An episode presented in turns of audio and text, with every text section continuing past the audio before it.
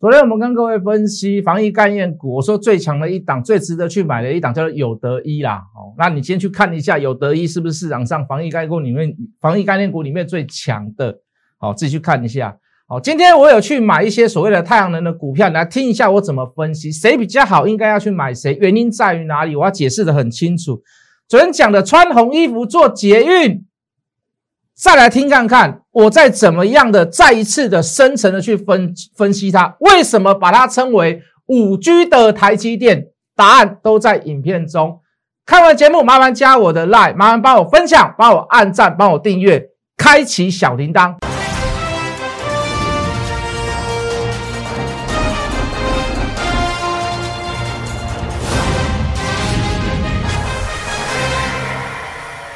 全国的观众，全国的投资朋友们，大家好，欢迎准时收看《决战筹码》。你好，我是谢玉文。好，这个昨天还在讲说这个行情啊，这个计划赶不上变化。哦，昨天的这个中午的时候发生了所谓的这个本土的这个新冠肺炎的新冠病病毒的这个这个范例。哦，这个这个一个机师啊来台湾啊，啪啪啪啪，有人就说啊，这个为了他一个人跌了我们六千多亿的这个股票市值。哦，突然发生一个这样的事情，有点迅雷不及掩耳啦！哈，大家都开始有点出现所谓的恐慌。哦，毕竟今年二三月的那个经验呐，哦，这个对全世界、对对台湾来讲都不是一个非常好的经验，哈，对不对？出门的时间要变少了，也不能在外面怎么样怎么样，每天出门都要戴口罩，哈，所以说造成昨天股市的那样子的一个好反应的现象。当然了，台湾是一个浅碟的市场，哦，有这样的讯息做即刻的反应，也不是一个非常。不不寻常的事情啊，很多事情就是出现那一刹那就杀了一下，诶，好像后面就没有什么事了。好，当然整体来看呢，我们在礼拜一也谈到了，说指数在虽然在高档，好，虽然有一些股票，我还是认同那些所谓的讲很多所所谓的股票不能买的那些人，那些那些分析师啊，我还是对就某些股票我还是说认同的现现象啊。好，虽然也是出现了一些呃很多股票不能买，然后指数又在高档，害怕恐惧那是当然的。可是你整个总体来看，你整个规划来看，像我们礼拜一所讲的，我说资券同增，好，那这是表示一个所谓的多头的现象，哦，它的幅度、它的比例都是在缓增的状况下，未受失控状况下，我觉得这是一个多头的表征，好，然后在资券同增的同时，均量却下跌，好，却平均的滑落，哦，那当然在高档出现价不跌，或或或者是价横向整理。然后均量下跌，这绝对是一个多头的表征。我还跟各位讲说，请问你，要是你遇到这样的状况，你要怎么判断？你要怎么做嘛？好，那谢老师就说，谢老师就把方法跟各位讲嘛。有没有那么多的负面列表？好，比如说爆量啊，好，比如说长黑棒啦，好，比如说长上影线啊，好，或者是呃我们所最 care 的这个资金热钱退缩退流，都没有出现这样的现象嘛？那势必。没有没有这么多的负面列表，那当然还是维持看法嘛。所以我说看多的方向，做多的方向还是没有改变呐。只是你要去避开那一些所谓的高档、一些即将要回档修正、涨多的那些个股嘛。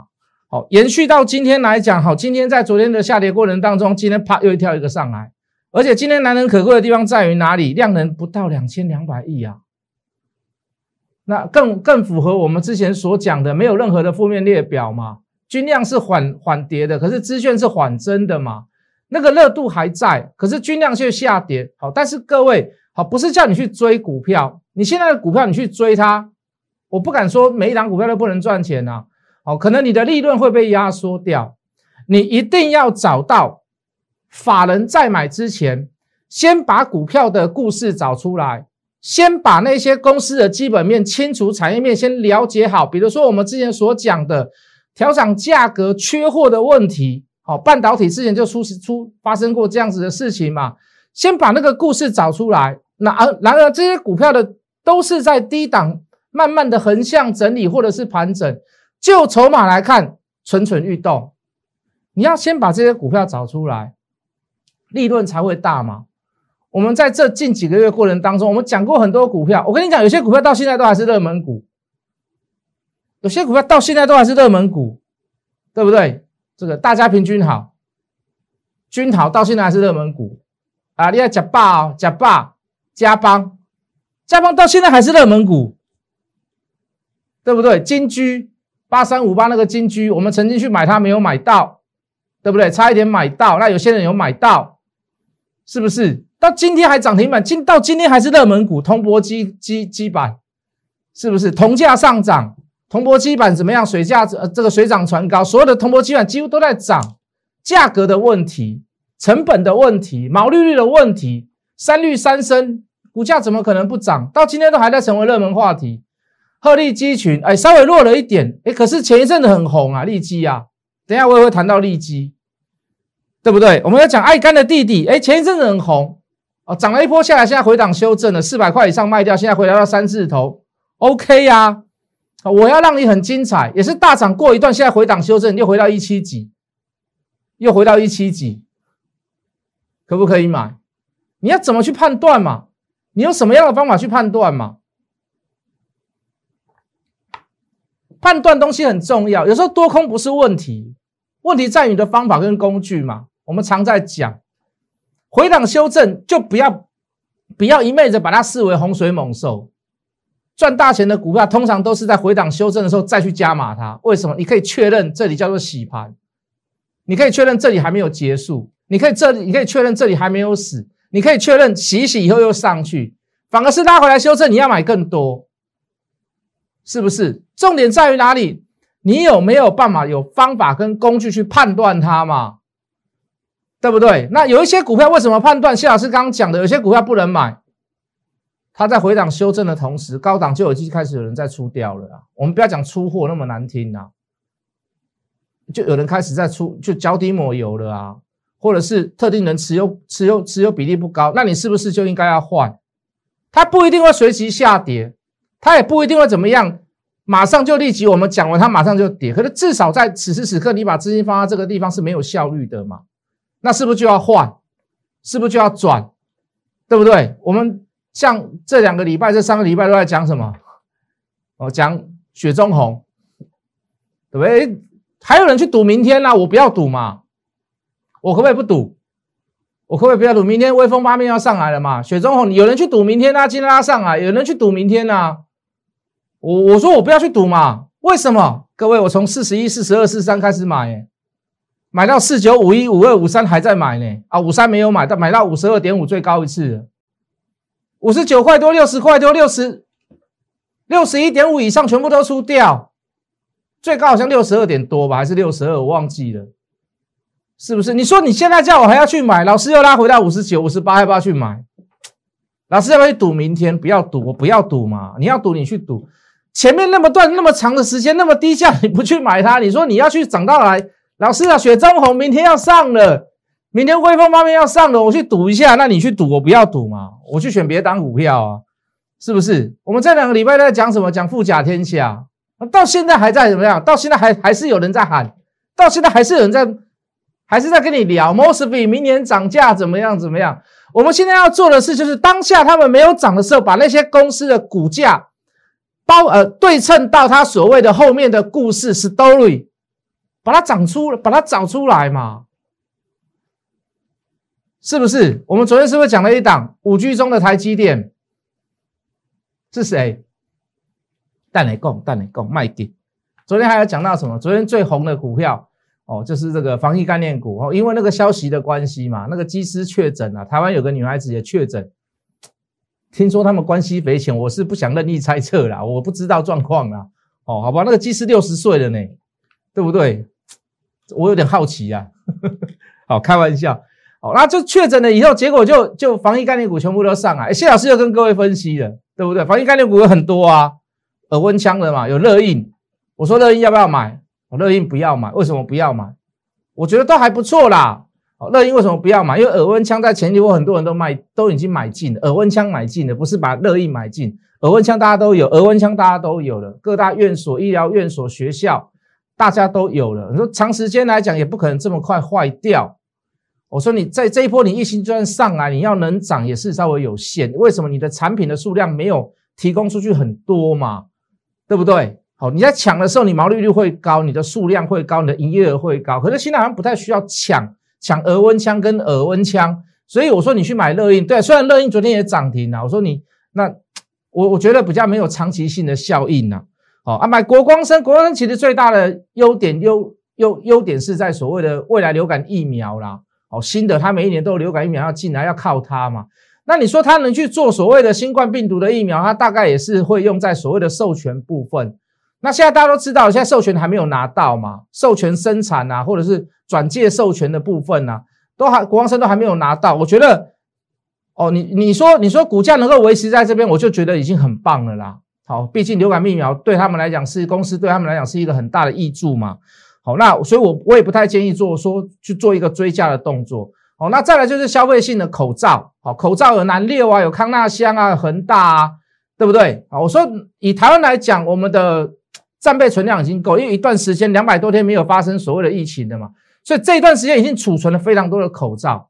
好，你说如果能够允许国外国内出口口罩，哎，那可能我会去买它们。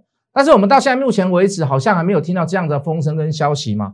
哦，你说能够趁这个时机，口罩厂马上再大捞一笔，我觉得可能也比较少，机会也比较少嘛。那还有另外一档，还有另外一种所谓的防疫性产品，就是也是属于消耗类的，就是属于这个呃这个有得一啦。我们不要讲那个，不要讲那么明，我们讲有得一。我说有得一就可以去买，好，一样是不是防护衣？可是。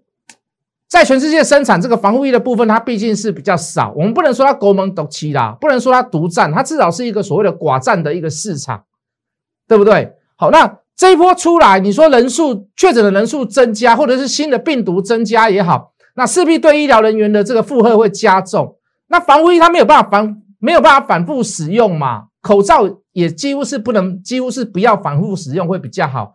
有相同的这个这个利多题材性，就是它属于消费性的东西，消耗性很快的很大的东西。那它又有一点所谓的寡占市场，好，所以我会建议你去买什么？我会去买有得一。好，结果你先可以看到，你回头来看，所有防疫概念股里面最强的是谁？所有防疫概念股里面最强的是谁？啊，就是有得一啦。哦，还有一间叫毛宝啦，毛宝做清洁用品的，哦，但也是比较属于消耗性的。哦，对现在的环境卫生啊，什么消毒水啦、双氧水啊，不，双氧水没有没有，对不起，什么次氯酸什么忘记了，抱歉，我小朋友常常在喷。哦，啊，至少都会有一些所谓的注意的作用。可是，呃，这个有得一又比毛宝还要来的强啊，这就是一段分析嘛，这就是一段分析呀。你有没有办法？你有没有工具去可以帮帮你做这样子的判断嘛？同样都是防疫概念股，为什么还会有所选择？昨天大家都很强啊，昨天涨停板了，为什么还有所选择？选择到第二天，你看立竿见影，哦，这就是有点分析的实力啦。哦，不是我讲的这个有得一就涨停板，然后一价到底，不是，这就是分析嘛，是不是？你要讲出原因、道理、理由出来，它的逻辑转折在于哪里？理论基础又出自于哪里？如果这次疫情没有出来，我干嘛要去买有得一？我不要嘛。我连看都不要看它，我连不屑，我根本就不屑它嘛，是不是？筹码没有出现的改变，没有出现的状况，基本面没有改变，营收没有出现改变，我去买它，一定要有我的用意在嘛？是不是？如果连那个起因动机都没有，我去买它干嘛？是不是？这就是分析嘛。好了，哦，除了生技概念股，除了我们讲的一些到现在都还是属于热门股之外，好，我们要讲我们今天所做的嘛。我们今天。呃，普惠跟小智小智慧有去买一个所谓的这个这个太阳能概念股。好，那我要解释一下，太阳能概念股有很多啦，其中最有名的就是两档股票，一档叫元金，一档叫安吉啦。那我们今天选择安吉啦。那太阳能条款，太阳能股票里面，今天最大的利润就是在于说，这个我们经济部有限制一个所谓的用呃用电大户条款，就是说你是用电大户，好。你一定未来你要在百分之的多少的比例之内，在你的用电之下，比如说百分之十、百分之十五，好，你要去采用到环保用电、绿能用电。那绿能就是风力嘛，风力跟太阳能嘛，风力跟太阳能我先不暂做比较啦，好不好？他们还是会有个差异性的，每一度的这个电费还是会有差异性在啦。那我们就拿太阳能，因为我们今天做太阳能嘛，对不对？我们去买的安吉嘛，好，那就原金来看。讲一句很实在的话，最大的这个几个几个比较大的重点，我会去选安吉的原因在于哪里？就是说，第一个，我们撇开今年所谓的太阳能大好，好包含 Sun Power，包含呃这个这个 First Solar，这个这个美国的这些所谓的太阳能的公司跟股票股价也大涨以外，我们可以看到，第一个绿能环保一定是未来的趋势，就跟现在的电动车一样。好，那我们可以看到这样的意识抬头会代表的是什么？就是说未来在大家用电的过程当中，都会把所谓的绿电的这个这个比例会增加。好，这大家一个观念，大家都喜欢不喜欢？每很多人都不喜欢核电呐，就喜欢它便宜而已。可是各位，你你你要便宜，你就要付出代价。你的付出的代价在于哪里？在于你的土地。好，在于你的污染，好，所以现在大家都走环保这个，所以你看太阳能很多股票都会都会怎么样？都会有一点梦出现，都会有点涨多的出现。好，元金安吉它的差异性在哪里？我大概讲一下。第一个，元金没有资券，它筹码相对干净，OK，这个我认同。可是有资券的安吉，它的券资比高达百分之四十四，也就是说，在没有资券的状况下，筹码干净的状况下，跟有资券的安琪券资比。不但是怎么样干净，而且还可以帮安吉加分的状况下，第一个就筹码面的券资比来看，我选择安吉哦，我不代表说元金一定会比安吉强，或者是安吉一定比元金还要来的强。我在这两档选择其一，我把故事讲给各位听。元金有没有优势？有优势，它它至少都比安吉还要来的低价，低价将近二十块，二十多块。所以很多散户去选择会选择安，会选择元金，不会选择安吉。那对我来讲，我是反其道而行。我既然要筹码干净，那我宁愿去怎么样去选择高价一点的股票。所以我选择安吉，我没有去选择元金。好，那撇开今年的赚不赚钱以外，你从去年的报表来看，去年元金赚钱还赔钱？摩探吉哦。可是，在今年的这么多的所谓太阳能利多之下，安吉去年就赚钱。也就是说，就公司的本质来讲，体质来讲。就公司的财务结构来讲，安吉本来就会比元金还要来得好，他自己本身就能够赚钱，他不需要靠这一波所谓的什么拜登效应啊、节能减碳效应啊、大户用电效应啊，他在去年他就赚钱的。所以各位，多种方面之下，我把我的想法选安吉的想法讲出来给各位听。好，为什么从此？为什么要去选择这样子的两二者其一？为什么要去选择安吉的原因在于这里哦。当然，两档股票今天都锁涨停啊，没有什么好比较的。好，那那安吉还要做一个所谓的自建电厂的部分，好，让股东报酬益可以更大、更极大化啦。哦，财务结构又好，然后今年当然两家公司都有做一个所谓的募资跟集资，或者是增资，或者是所谓的这个呃建债的这个做过，就是发公司债啦。好，那不管这个是太阳能厂，大家都很需要钱，很很烧钱的，这个我们就没有办法去比较。可是就财务结构来讲，安吉还是会比元金好一点啦。就筹码结构来讲，安吉还是会比元元金好一点啦。好，或许明天哎，就照谢老师所讲的，哎，稍微有一点会有点差异性，好，会有点差异性。好，那先跟各位做报告。好，那五 G 里面的台积电到底是谁？我昨天在九点的时候有 po 一本 po 一则文章给各位看呐。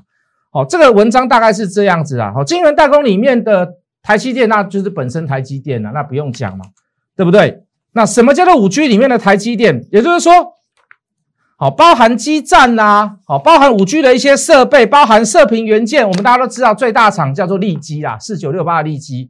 那我们之前也做过，哦，原因在于哪里？在基础建设里面，在还不要有基地材之内，先架设什么？叫做基础建设，这个基础建设到我们家叫做什么？除了网路线、光纤线以外，就是 WiFi。好，我们要从 WiFi 五到 WiFi 六有一段路程，为什么要布线？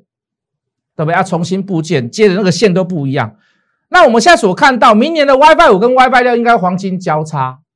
好，第六代的 WiFi 应该会跟第五代的 WiFi 黄金交叉，也就是说到明年为止，WiFi 六应该会大于 WiFi 五。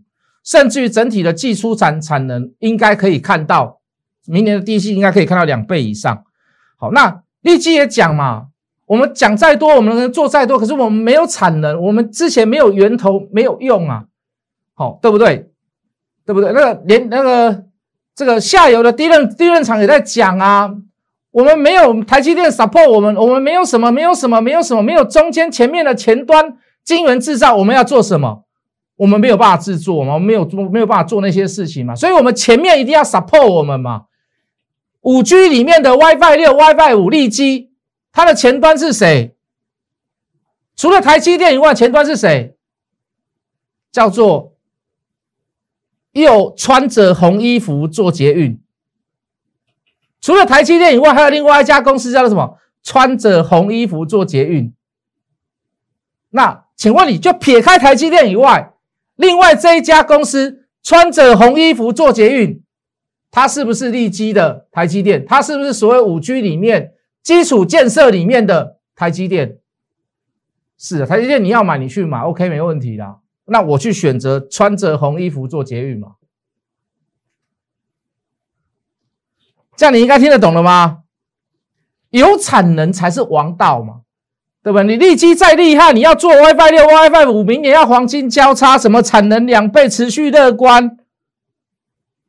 明年的出货量会黄金交叉，出货量会占比多少？会多出 WiFi 五多少？价格又比什么毛利率会比 WiFi 五来的还来来的还要高多少？那我不管嘛？你有没有产能？你的产能出自于哪里？第一个叫台积电，第二个。穿着红衣服做捷运，法人会不会来大买？我觉得会啦。是不是你今天晚上就看到了，今天晚上我也看得到。为什么我也要算筹码？是不是？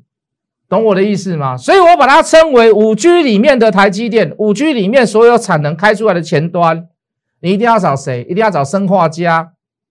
快答案呼之欲出了啦！哈，大概应该大家都知道了哈。昨天大概应该就有人知道了啦。那我买很多次嘛，我绝对不会只买一次而已嘛。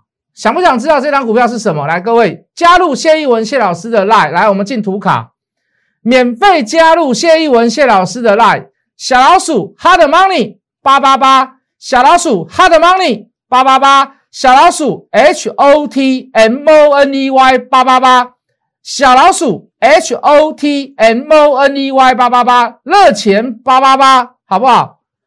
看完影片之后，麻烦你加入我的 line，麻烦请你帮我分享、帮我订阅、帮我按赞，顺便一定要把小叮当打打开。为什么？以后有节目你就可以自己跳出来，好吗？我们明天见。立即拨打我们的专线零八零零六六八零八五。零八零零六六八零八五摩尔证券投顾谢义文分析师，本公司经主管机关核准之营业执照字号一零九金管投顾新字第零三零号。新贵股票登录条件较上市贵股票宽松，且无每日涨跌幅限制。投资人应审慎评估是否适合投资。本公司与所推介分析之个别有价证券无不当之财务利益关系。本节目资料仅供参考。投资人应独立判断、审慎评估，并自负投资风险。